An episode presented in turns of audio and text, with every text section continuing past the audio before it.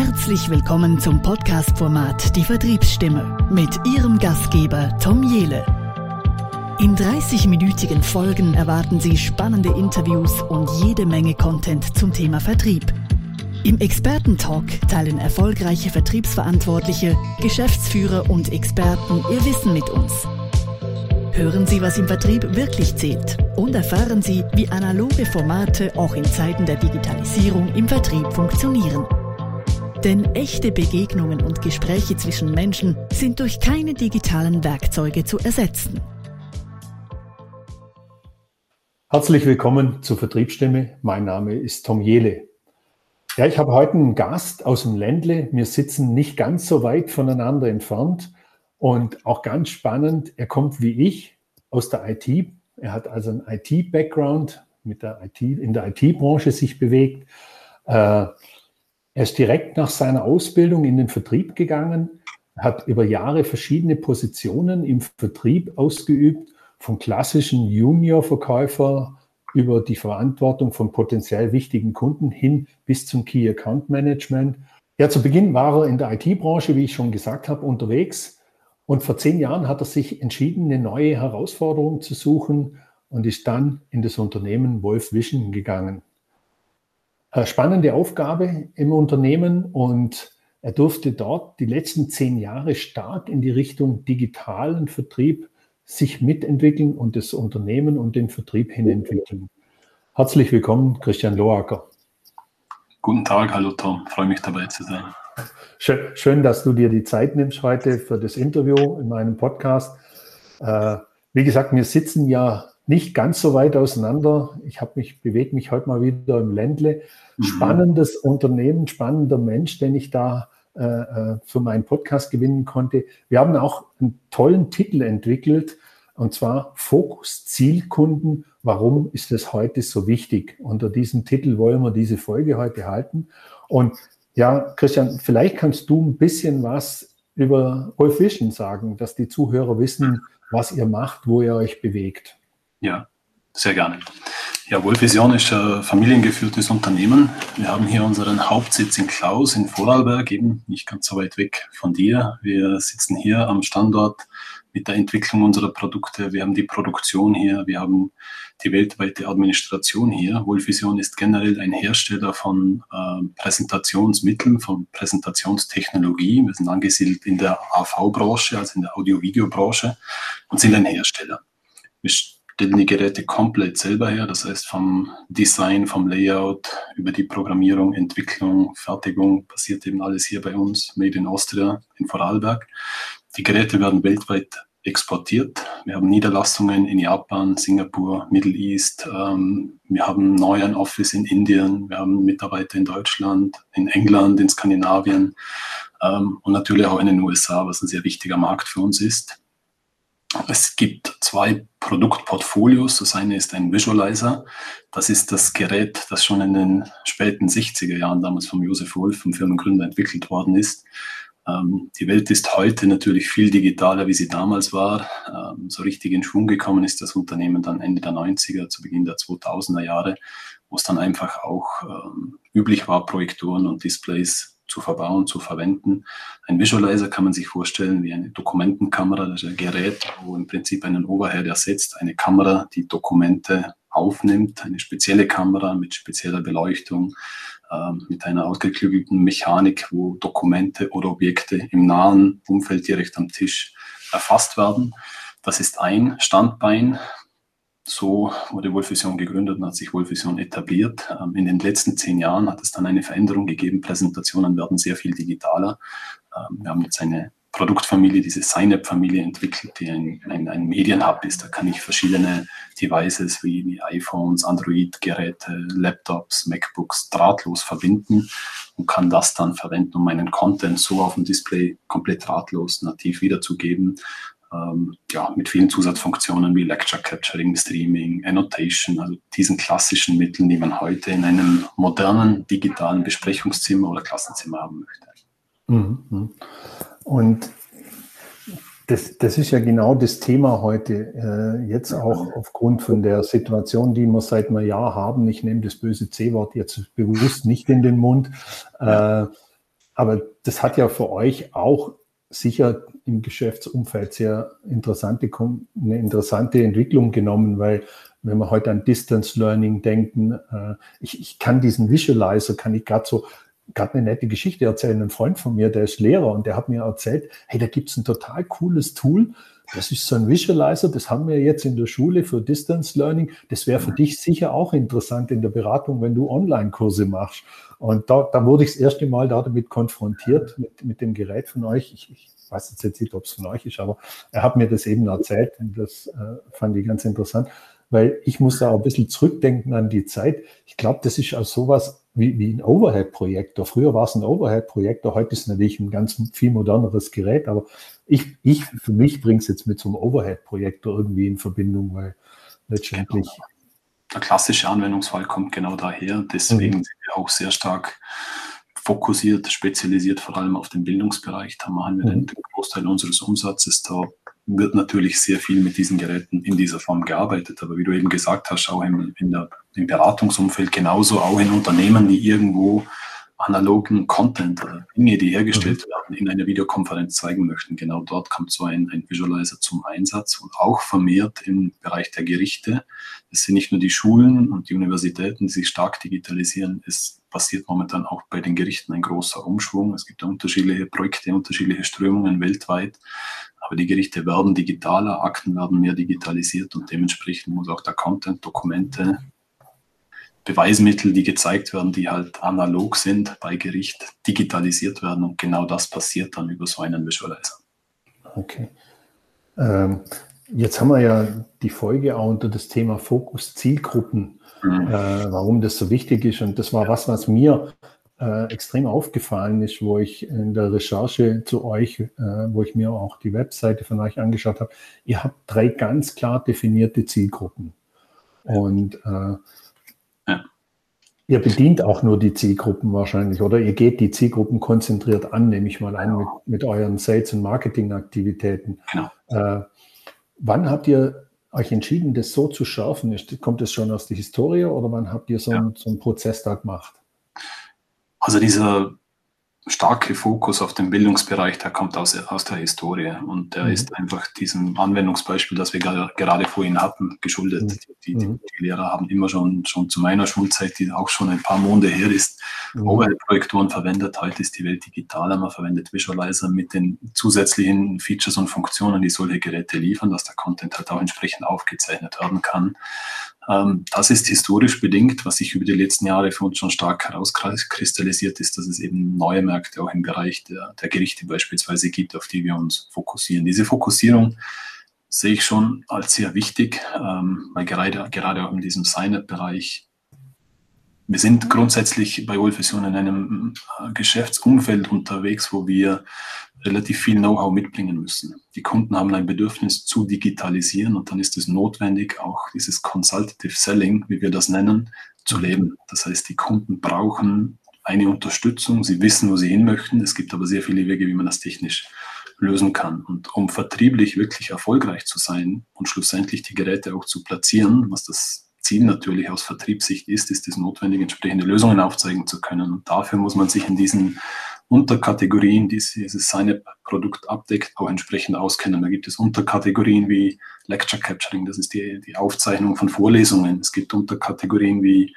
Streaming. Gerade jetzt, in der Zeit, in der wir leben, werden viele Aufzeichnungen live gestreamt. Dieser hybride Ansatz, ein Teil der Studenten oder Kinder ist in der Klasse, ein anderer Teil ist daheim. Entschuldigung. Da ist es notwendig, dass wir dass der Professor beides machen kann. Also er muss im Klassenzimmer die Technologie haben, um in der Klasse zu unterrichten. Und die Schüler daheim sollen aber mit dabei sein. Das heißt, sie sollen auch Fragen stellen können. Und wie das Ganze aufgesetzt wird, das muss auch vorgezeigt werden können. Man muss da die richtige Sprache sprechen. Man muss den IT-Background haben, um zu erklären, wie sowas in ein Netzwerk integriert wird. Da spielen unterschiedliche Parameter mit. Schlussendlich geht es immer um die Einfachkeit der Bedienung. Das zählt, weil die meisten Lehrer technisch nicht große Hürden nehmen möchten, um dann wirklich genau dieses Szenario abzudecken. Mhm. Ähm, dementsprechend sehe ich schon diese Fokussierung als sehr wichtig, weil über die Fokussierung wir unsere Leute auch dementsprechend über die Jahre weiterentwickeln können, was unbedingt notwendig ist in dem Umfeld, wo wir unterwegs sind. Also technisch entsprechendes Know-how zu haben, ist zwingend erforderlich. Aber das, das heißt ja auch für euch, äh, wenn wir jetzt von dem, also eure drei Zielmärkte sind ja äh, Unternehmen, äh, Bildungswesen und dann das ganze Thema mit Gerichten. Mhm. Äh, ihr, ihr, seid ja auch, zum einen müsst ihr natürlich im Hintergrund dieses IT-Know-how haben, um denen zu helfen in dieser äh, Transformationsphase, wenn man es mal so nennen darf.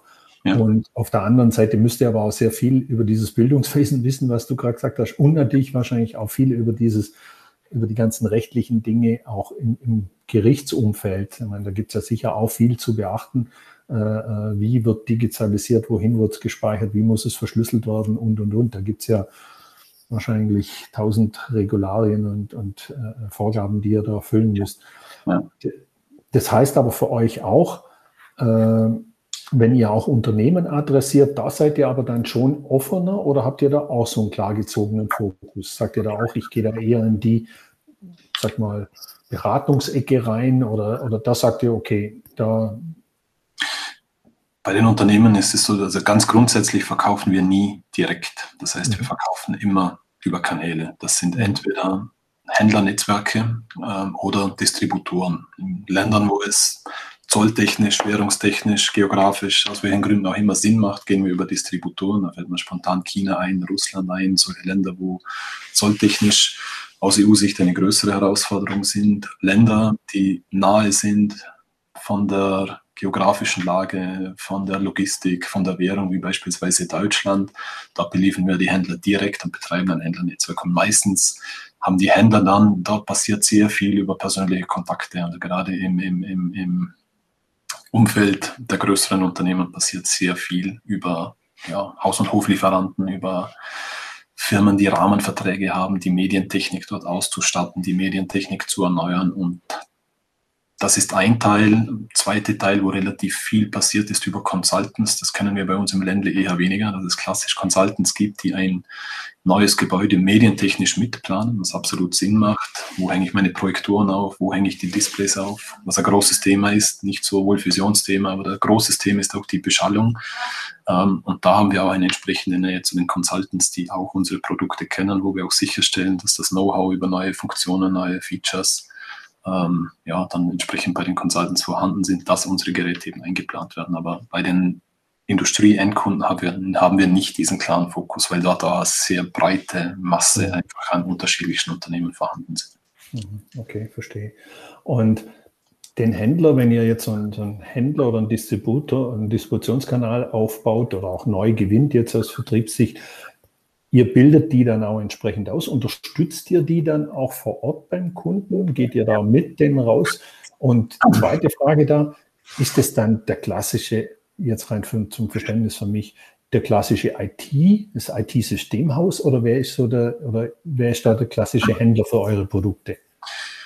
Also zur ersten Frage. Grundsätzlich haben wir ein selektives Vertriebsmodell. Das heißt, nur entsprechend geschulte, zertifizierte Händler, die auch einen entsprechenden Vertrag haben, haben Zugang zu unseren Produkten. Das heißt, nicht jeder kann unsere Produkte kaufen.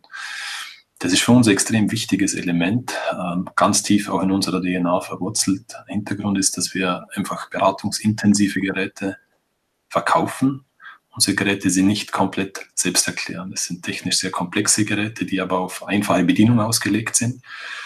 Ähm, der Preis ist eher im hochpreisigen Segment angesiedelt. Das bedeutet auch, dass es einfach eine bestimmte Erklärung braucht. Rein vom technischen Datenblatt im Vergleich zu günstigeren Herstellern ist nicht klar ersichtlich, warum es jetzt diese Preisdifferenz gibt. Und da benötigt es eben Partner, die für uns rausgehen, die das für uns machen. Und natürlich, wissen wir beide, Vertrieb kostet auch Geld, das muss sich dann auch irgendwo rechnen. Wenn unsere Geräte jetzt online sehr billig zu haben wären mit geringer Marge, dann könnten diese Händler langfristig dieses Geschäftsmodell für uns nicht aufrechterhalten. In der Firmengröße, wo wir sind, als eher kleiner Hersteller in der AV-Branche, in der AV-Branche sind die großen Namen Panasonic, Samsung, LG, also das sind die ganzen großen, vor allem asiatischen Brands. Ähm, da passiert natürlich sehr viel über Volumen und Masse und da sind wir eher das, das Gegenmodell dazu. Wir sind eher kleiner, spezialisierter in einer Nische und brauchen aber auch dementsprechend den Absatzkanal. Und dieser Absatzkanal, um auf die zweite Frage zu kommen, ist nicht eben nicht der klassische IT-Channel, das ist der klassische AV-Channel, den wir so in Österreich eher nicht auf dem Radar haben, oder bei uns, bei, bei uns vor allem hier in, in, in Westösterreich.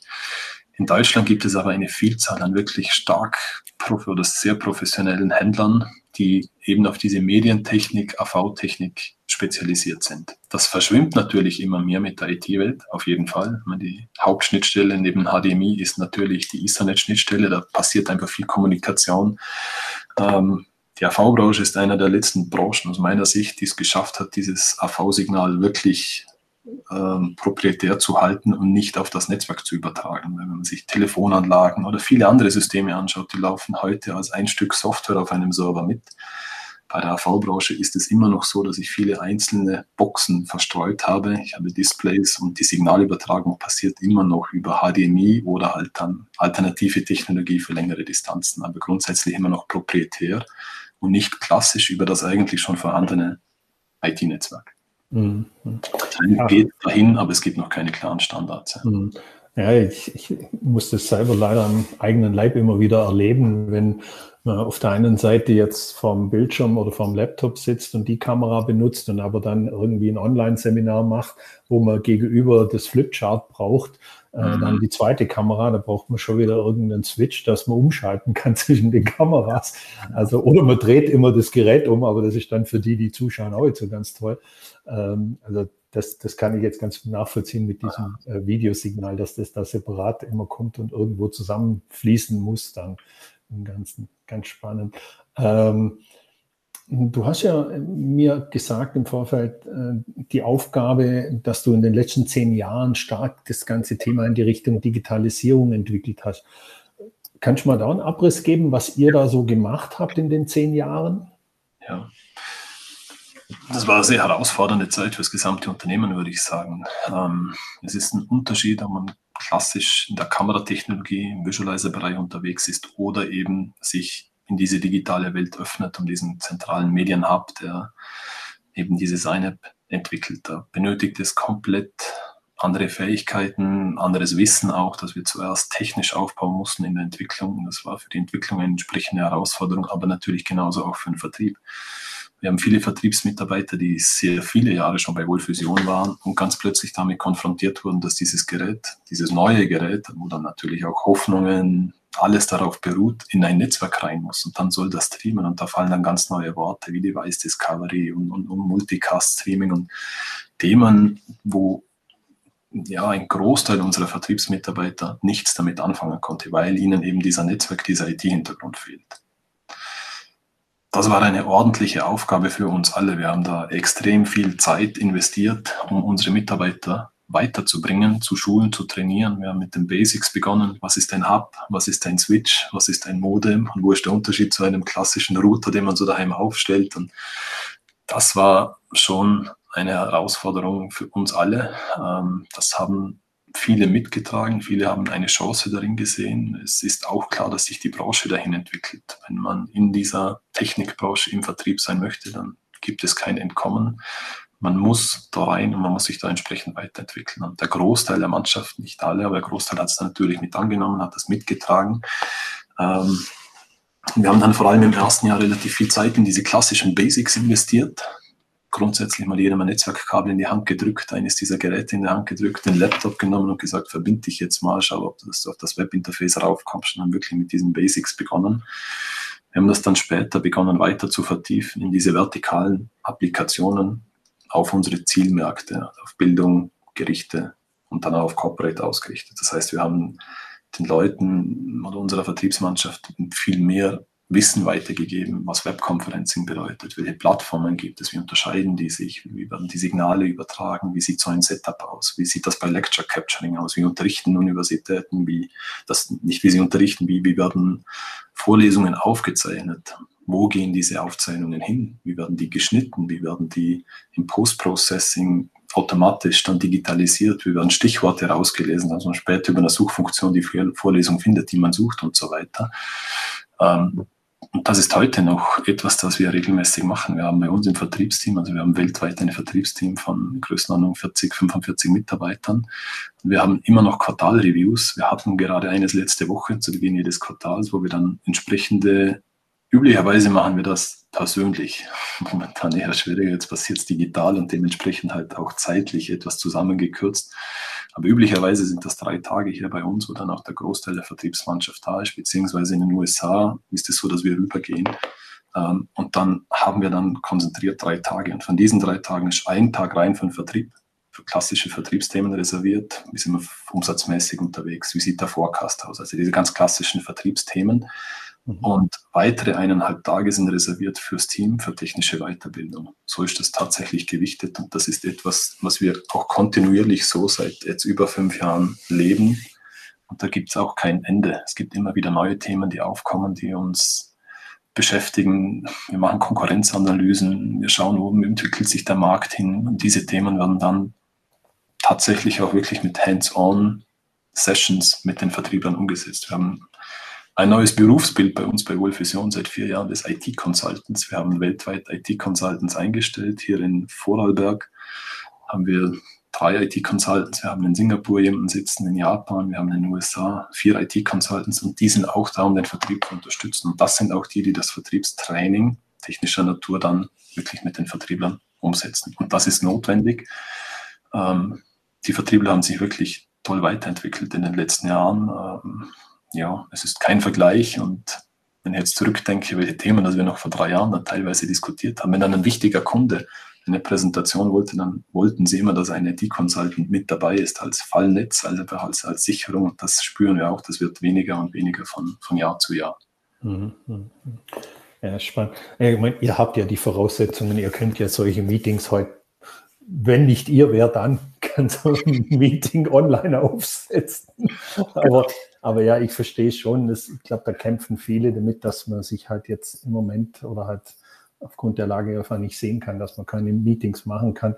Weil da mhm. geht es ja auch um dieses Persönliche, dass man sich mal wieder trifft, dass man sich mal wieder ja, die Hand schütteln kann. Ich ehrlich gesagt, ich weiß schon gar nicht mehr, wie das geht, wenn man sich die Hand schüttelt. Also es sind wirklich so Sachen, also auch, mir persönlich auch fehlt es auch, mal mit dem Kunden zu sprechen und mal da ja. zu sein. Äh, also das ist schon recht schwierig, Online-Konferenzen hin oder her. Wie gesagt, ich würde auch ganz gerne mal ein Interview wieder persönlich führen für meine Vertriebsstimme, aber geht leider nicht und müssen wir wahrscheinlich vielleicht auch ein bisschen damit leben. Ähm, aber hat das Thema Digitalisierung jetzt auch in Verbindung mit der Pandemie, hat es bei euch, bei euch irgendwie einen Boom ausgelöst oder ja. sagst du, na, das war sowieso schon auf, auf einem äh, hohen Niveau oder mhm. Ich meine jetzt natürlich durch das Thema ich glaube, Distance Learning und Digitalisierung in den Schulen, ich glaube, da ist natürlich schon viel passiert. Ähm, für euch sicher auch, auch spannend gewesen. Ja. es war spannend, definitiv. Also natürlich sind wir auch wie alle anderen zuerst erschrocken, was da passiert mhm. Ende März letzten Jahres. Ähm, es hat dann diesen Moment bei mir persönlich gegeben, irgendwann ja, 10. April rum, ziemlich genau, genau vor einem Jahr, wo ich dann auch im Homeoffice war wo alle unsere Vertriebsmitarbeiter zu 100 Prozent von Tokio über Singapur, Middle East, ganz Europa bis nach San Francisco alle im Homeoffice waren. Keiner konnte mehr raus und das war so das erste Mal, wo man dann nicht wirklich gewusst hat, okay, wie geht es jetzt weiter? Wir haben dann relativ schnell übers Marketing Webinare aufgesetzt. Wir haben dann vier Wochen später das erste Webinar gemacht, haben dort haben wenig Erfahrung gehabt in diesem Bereich, weil bei uns auch sehr vieles über persönliche Beziehungen, über Stammkunden, klassischen Vertriebsansatz, würde ich sagen, funktioniert. Ähm, wir haben dann uns persönlich als Ziel gesetzt, es wäre schon schön, wenn da irgendwo über 100, 200 Teilnehmer, weil man hatte kein Gefühl mit dabei waren, wären. Es waren dann beim ersten Webinar waren es knapp an die 800, 900 registrierte User und da waren wir dann, das war schon schön zu sehen und wir haben dann auch ähm, relativ schnell gespürt, dass gerade Richtung Digitalisierung, speziell im deutschen Raum oder im Dachraum, Schwung aufgenommen wird, Fahrt aufgenommen wird. Man muss unterscheiden, die Bildungsmärkte sind weltweit extrem unterschiedlich. Da gibt es extremste Diskrepanzen, die gibt es tatsächlich und das ist gar nicht wertend gemeint. Aber wir sind jetzt hier in Österreich, Deutschland, Schweiz, meines Erachtens, nach meinem Empfinden, nicht so weit, um es nett auszudrücken, wie wir das in anderen Ländern, in anderen Regionen auf dieser Welt sind. Das hat viele Gründe und das ist natürlich äh, ein komplexes Thema. Eines der offensichtlichsten Themen ist im, gerade im Hochschulbereich, dass natürlich in England, USA wo sehr viel passiert im, im universitären Bereich, auch entsprechende Studiengebühren notwendig sind und damit die Budgets, die die Universitäten zur Verfügung haben, in einer anderen Liga spielen. Das ist nicht nur auf einem anderen Niveau, das ist ganz andere Liga. Ähm, was man dort auch mitsehen muss, ist, dass die Universitäten untereinander ja in einem Konkurrenzkampf stehen. Ich muss als angehender Student in den USA so viel Geld budgetieren für die nächsten Jahre für ein Studium, dass ich mir auch aussuche, an welche Universität gehe ich. Und da ist die technische Ausstattung eines der Kriterien. Ich würde mir persönlich auch eine Uni aussuchen, die ein ausgezeichnetes Aufzeichnungssystem von Vorlesungen hat, wo ich dann diese Vorlesungen in der Vorbereitung auf eine Prüfung mir wieder ansehen kann. Und das sind so Kriterien, wo dann halt die Studenten entscheiden, ich gehe jetzt eher zu der oder zu der Uni. Und dementsprechend ist auch ein Druck da, technisches Know-how, technische Ausstattung, Infrastruktur entsprechend aufzubauen. Ähm, ist ein großer Unterschied zum, zum K12-Bereich, wie man den nennt, das ist der Kindergarten bis zwölf Jahre, ist der klassische Grund- oder Pflichtschulbereich, der meistens in Staatshänden liegt, weil Pflichtschulthema, Staatsthema, damit natürlich auch ein Thema, wo Steuergelder dahinter stehen. Das sind komplett unterschiedliche Welten. Ähm, in diesem Grundschul-, Pflichtschulbereich gibt es auch wieder große Unterschiede. Wir wissen alle, die Skandinavier sind da recht weit. Da gibt es schon seit vielen Jahren Dokumentenkameras in allen Räumen. Es gibt interaktive Boards. Das kommt bei uns auch mehr und mehr. Und genau da spüren wir jetzt auch einen Boom, der entsteht. Und der geht in zwei Richtungen. Das eine ist dieser hybride Ansatz, den man oft liest, hört. Und das andere ist generell das Thema Digitalisierung, das ja auch ein Wort ist, was für alles verwendet wird. Und das spüren wir bei beiden Standbeinen, dass sich ordentlich was tut. Und ich glaube, gerade dieser Digitalisierungsteil wird auch nach der Pandemie bestehen bleiben. Dieser Teil wird nicht mehr aufzuhalten sein. Das Bedürfnis ist da. Und da passen unsere Geräte sehr gut. Ja. Und da laufen wir jetzt in der Zeit rein, wo das für Wohlvision grundsätzlich gut ist. Ja. Äh, ich, ich, ich glaube auch in, also jetzt nicht nur Bildungswesen oder Gerichtswesen, sondern auch in Unternehmen äh, hat das, das Thema Digitalisierung natürlich schon eine Dynamik aufgenommen jetzt im letzten Jahr äh, gezwungenermaßen auch. Ich, ich merke das immer so, wenn ich mit Unternehmen spreche, weil bei vielen Unternehmen war dann teilweise das Thema Digitalisierung, naja, wir, wir müssen irgendwo schauen, dass wir irgendwo an äh, äh wieder Neupotenziale kommen. Also setzen wir irgendeine eine Marketing Automation auf oder automatisiert Newsletter raus. Und heute geht es viel weiter. Die Unternehmen entwickeln sich da und gewinnen Erfahrung damit und werden da auch immer besser. Und da glaube ich auch, dass viele Unternehmen werden das weiter ausbauen. Und das hat natürlich auch Auswirkungen auf den Vertrieb. Also äh, wenn Unternehmen sagen, okay, wir müssen nicht mehr wegen jedem Termin zum Kunden fahren, sondern wir sind auch effizient, wenn wir die Skills haben, wenn wir in einer Videokonferenz mit dem Kunden arbeiten und vielleicht dann halt noch zu ganz speziellen Terminen zum Kunden fahren. Äh, es erhöht natürlich die Effektivität und die Effizienz von Vertriebsorganisationen. Und da glaube ich schon, ich glaube nicht, dass das aussterben wird, dass wir zum Kunden fahren. Das, das will ich gar nicht damit sagen, sondern ich glaube, es wird so eine, wie du das gesagt hast, so eine hybride Geschichte werden, dass wir auf der einen Seite online viel arbeiten, auf der anderen Seite, wenn es wirklich sein muss und wenn es Sinn macht, auch zum Kunden fahren. Aber dieses mal schnell einen Flieger zu setzen und äh, wegen einer Stunde für einen Termin von Altenrhein nach Wien zu fliegen. Ich glaube, das, das wird eher schwierig werden zukünftig. Und ich glaube auch, dass die Unternehmen da einen gewissen Umdenkungsprozess oder Umdenkprozess haben. Ja. Ähm, das glaube ich auch, das sehen wir auch. Ja, es ist auch mit dem, mit dem Ausblick jetzt auf das zweite Halbjahr, wenn man sich anschaut, wie sich die Universitäten im Moment beginnen zu positionieren für das Herbstsemester, ähm, wir sehen da beispielsweise in England, dass die Universitäten sich stark am Vorbereiten sind, wieder zu öffnen.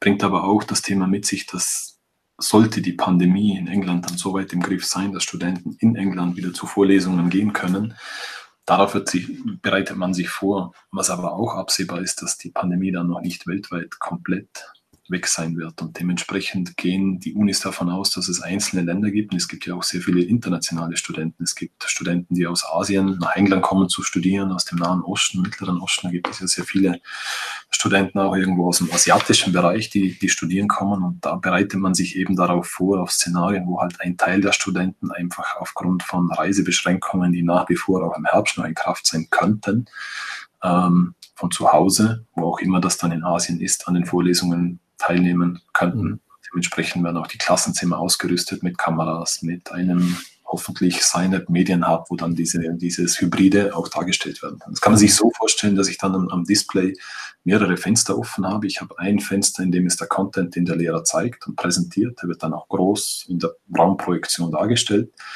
Ähm, man hat ein weiteres Fenster, wo dann diese Webkonferenz stattfindet. Und da kann Microsoft Teams verwendet werden, Zoom verwendet werden, Google Meet, wie du verwendest, verwendet werden. Da können unterschiedliche Technologien verwendet werden, die von Synap unterstützt werden. Und der Lehrer sieht dann die Studenten, die Studenten sehen ähm, den, den Content, Fullscreen dargestellt bei Ihnen am Device, iPad, MacBook, Laptop, was Sie da immer verwenden. Ähm, und sehen aber auch Ihre Studentenkolleginnen über die Raumkamera Picture in Picture dargestellt, hören den Professor und haben aber selber auch die Chance, da zu interagieren, zu fragen, digital die Hand zu heben. Genau solche Funktionen sind da abgebildet. So kann man mhm. sich das vorstellen, wenn wir wirklich in Zusammenarbeit. Mhm. Ich glaube aber auch, dass das nicht ganz wegfällt, auch wenn es wieder mal möglich ist, dass man sich trifft, dass man wieder in die Uni kann zum Studieren. Ich glaube, dass es schon auch da ein gewisser hybrider Ansatz geben wird. Ähm, wie auch immer das aussieht, das wissen wir heute alle nicht, wie das letztendlich das, das hingeht. Am Ende sind wir alle Menschen und ich bin mir auch ganz sicher, dass das natürlich bei der Uni, das gehört dazu zum Studieren, dass man Freundschaften knüpft, die übers Leben halten, dass man Kontakte knüpft, die man dann später froh ist, wenn man sie hat. Also da gibt es ja sehr viele zwischenmenschliche Themen, die auf keinen Fall digital erschlagen können. Und wie vertrieblich auch. Ich kann vertrieblich auch relativ viel digital machen. Ähm, schlussendlich bin ich aber auch der persönlichen Überzeugung, dass man immer noch sich persönlich, also so bin ich gestrickt und der Großteil unserer Kunden sicher auch, dass wir immer noch Wert darauf legen, uns ab und zu zu sehen, persönlich und auch am Abend mal Abendessen gehen zu können und auch einfach nicht immer nur sachlich, fachlich diese eine Stunde fokussiert über ein technisches Thema zu sprechen, sondern sich auch sonst auszutauschen. Absolut, bin ich absolut bei dir. Glaube ich absolut, dass das auch wieder kommen wird, dass man mal zusammensitzt und abends oder, oder am Mittag zum Essen geht zusammen und, und Dinge bespricht. Wie gesagt, aber es wird ein Teil Digitalisierung, der Einzug gehalten hat, der wird sicher bestehen bleiben, bin ich auch felsenfest davon überzeugt. Äh, ich habe gerade eben vorher mit einem Kunden telefoniert und äh, man kann einfach per Videokonferenz ganz schnell mal was abklären. Das geht einfach ratzfatz, da muss ich nicht ins Auto sitzen und, und dahin fahren zum drei Fragen äh, mit dem diskutieren. Aber gut. Ähm, was denkst du, was, was sind so die Herausforderungen, die heute noch auf Unternehmen jetzt zukommen in den nächsten Jahren, in der nächsten Zeit, was äh, speziell in dem Bereich Digitalisierung, was das auch für Vertriebsorganisationen? Grundsätzlich ist es eine sehr, sehr schnelllebige Welt in diesem Webconferencing-Bereich. Ähm, man sieht über die letzten fünf Jahre sehr viele Dienstleister kommen und gehen, weil schlussendlich sind das Dienstleistungsangebote, ähm, die zur Verfügung gestellt werden. Momentan sind die beiden großen Namen Microsoft Teams, Zoom die, die in aller Munde sind. Das war vor drei Jahren noch etwas anders angesiedelt. Als ich bei Wohlfusion gestartet habe, war das noch komplett anders angesiedelt. Damals waren das noch richtig klassische Videokonferenzanlagen mit Hardware, wo man dann proprietär nur sich unterhalten konnte. Ähm, wir sehen schon Ansätze von Kunden, wo eben relativ stark auf diesen hybriden Ansatz hingearbeitet wird, wo auch Firmen sich darauf einstellen. Wir haben in den USA namhafte große Kunden, Social Media Kunden, die ich jetzt namentlich nicht erwähnen möchte, aber große mhm. Unternehmen, wo man auch sieht, dass tatsächlich Office-Flächen abgekündigt werden, die auch nicht wieder angemietet werden, in San Francisco beispielsweise oder in anderen Städten. Dafür werden die bestehenden Räumlichkeiten darauf ausgelegt, dass ein Teil der Mitarbeiter fix für immer im Homeoffice bleiben kann. Also die richten tatsächlich ihr komplettes Arbeitsumfeld nach diesem neuen Muster aus und möchten das auch nach der Pandemie so beibehalten, um Kosten zu sparen. Sie müssen sich nicht in die Räume einmieten. Dementsprechend werden die Besprechungsräume angepasst. Das heißt, die Displays, die klassischen Besprechungsräume, so ganz klassisch, wie man es kennt, werden abgebaut. Es werden so Huddle Stations aufgebaut, wo man ein Touchscreen hat mit einem Stehpult davor, wo maximal acht Leute Platz haben zu stehen, äh, mit einer Kamera drauf, mit einer Webcam dabei, wo man sich dann auch zu ein, zwei oder x Kollegen daheim verbinden kann, um halt spontan Meetings abzuhalten mit diesem hybriden Ansatz. Die einen sind im Homeoffice, die anderen sind da. Das sind Trends, die wir sehen. Ähm, Herausforderungen kommen sehr wieder auf uns zu. Ich bleibe auch dabei, dass es noch schwer absehbar ist zu sehen, was dann gerade im, im, im Industriebereich wirklich passiert, ob sich das dann über die Jahre wieder etwas ändert. Mir zum Ansatz, dass schon viele Leute dann wieder im Büro sitzen, da ist es noch relativ schwer abzusehen. Mhm. Die Unis und die Schulen, die werden sicher weiterhin diesen Digitalisierungstrend äh, verfolgen. Da gibt es noch sehr viele Hausaufgaben zu machen. Wir sehen extrem unterschiedliche ähm, technische Stände einfach oder, oder Infrastrukturgegebenheiten. Es gibt viele Länder, wo beispielsweise Internet noch nicht gut genug ausgebaut ist, um eine Schule über einen Breitbandanschluss hybrid anzuschließen. In dem Moment, wo man das macht, hat man ja bei uns in Vorarlberg wären das in einer klassischen Volksschule vier erste Klassen, vier zweite und so weiter. Man hat 16 Klassen. Dementsprechend hat man 16 Webkonferenzen, die parallel aus dem Klassenzimmer rausgehen und das bringt mal ein entsprechender Bandbreitenbedarf automatisch mit sich, der heute, so wie wir jetzt momentan aufgestellt sind, an den Großteil unserer Schulen in dieser Form noch nicht vorhanden ist. Und da gibt es noch viel ja, Themen rund um die Infrastruktur, die zuerst gelöst werden müssen, bevor dann bestimmte Industrieunternehmen, Schulen oder andere Institutionen wie Gerichte dann wirklich auch diesen hybriden Ansatz umsetzen können. Da gibt mhm. es auch noch ganz, ganz grundsätzliche Themen, die wir hier bei Wohlvision auch nicht lösen können. Also das sind mhm. Themen, die, halt, die irgendwo blocken, sowohl den, den Endkunden vom Anwendungsfall wie uns vom Verkaufen. Mhm. Klar, verstehe. Ja, ähm, jetzt sind wir schon bei 30 Minuten und glaube sogar schon ein bisschen drüber. Und ich habe ja immer meine eine Frage, die ich jedem stelle, äh, die möchte ich dir natürlich auch stellen. Ähm, gibt es einen bestimmten Tag in deiner Karriere, in deinem Berufsleben, wo du dich daran erinnerst, der so ein ganz speziell, so ein ganz spezieller Tag, wo du sagst, ja, äh, wenn ich daran denke, das war ein toller Tag, das kann ein toller Auftrag gewesen sein, das kann vielleicht mal ein toller Neukunde gewesen sein oder mal ein neuer Firmenwagen oder was auch immer, wo, wo man schon lange wollte. Also so ein ganz spezieller Tag. Die meisten Interviewgäste, wenn ich die Frage stelle, dann, dann sage ich immer, der erste Gedanke, der euch in den Sinn kommt, der, der, der wäre es dann auch. Es darf, ja. darf aber auch ein Zeitraum sein. Also wenn du sagst, nee, wir hatten da mal eine ganz spezielle Woche, was auch immer, ähm, auch okay. Also es gibt ganz viele ehrlich gesagt. Ähm, der erste, der mir einfällt, spontan, ja, es hat einen Tag gegeben in Norwegen. Wir haben damals den, den ersten wirklich großen Seinebeauftrag bekommen. Eine Kommune, vergleichbar mit der Größenordnung Vorarlberg, hat sich entschieden, alle Schulen mit unseren Seinet-Geräten auszustatten. Und das war das erste Mal, wo all diese Fäden dieser Vorarbeit, die Jahr, jahrelang irgendwo hier bei uns im gesamten Unternehmen erfolgt sind, zusammengekommen sind. Und dann war es auch noch eingebettet in einer landschaftlich halt extrem ansprechende Gegend, wunderschön mitten im Fjord gelegen. Es waren auch zwei wunderschöne Tage mit einem norwegischen Vertriebskollegen, der da auch ein Jahr dabei war. Das war ein schöner Tag. Ja. Da erinnere, mhm. erinnere ich mich gerne zurück, weil einfach vieles zusammengekommen ist, wo wir die Jahre davor zielgerichtet darauf hingearbeitet haben. Mhm. Wenn du diesen einen Tag hast, wo drei, vier Putzelsteine so zusammenkommen, da ist eine gewisse Genugtuung da und das war an dem Tag. Also das war ein schöner Tag, aber abgesehen davon gibt es tatsächlich viele ähm, schöne Momente. Ich habe Vertriebe immer sehr gerne gemacht. Das ja, ist immer wieder spannend, es ist ein dynamisches Umfeld, verändert sich ständig. Deshalb gibt es auch viele Momente, wo ich gerne zurückdenke. Mhm. Ja, geht, geht, mir auch so. Also wenn ich immer wieder so in den Erinnerungen schwelge, denke ich, auch, es gab wirklich speziell ganz viele Momente, wo man so gesagt hat, so wow, ja, das war cool, das hat mhm. toll funktioniert.